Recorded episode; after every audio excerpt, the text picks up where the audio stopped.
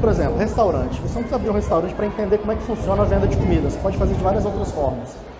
Tem uma amiga minha é, que criou um M Casa. O que ela fez? Ela queria muito trabalhar com alimentação, ela gosta de, né, ela é chefe, está tá aprendendo mais nessa área. O que ela fez? Ela, abria, ela abre hoje, uma vez por mês, a casa dela para receber os amigos. E ela faz um jantar com alguns chefes amigos dela, cobra por isso.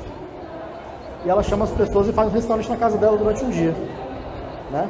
Então existem possibilidades. Se você não tem uma casa grande, você pode fazer um salão de festa no seu prédio, ou então na, na, na casa de alguém, ou então no restaurante, por exemplo. Você pega, pega um restaurante que geralmente fecha às segunda-feiras, às segundas-feiras, você pode ir lá e pedir para ele, pô, deixa eu fazer um evento na segunda-feira no seu restaurante, por exemplo.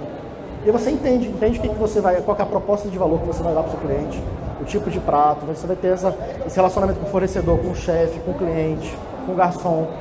Então são possibilidades de você tentar validar a sua ideia antes de você abrir alguma coisa. Nesse caso aqui é um restaurante.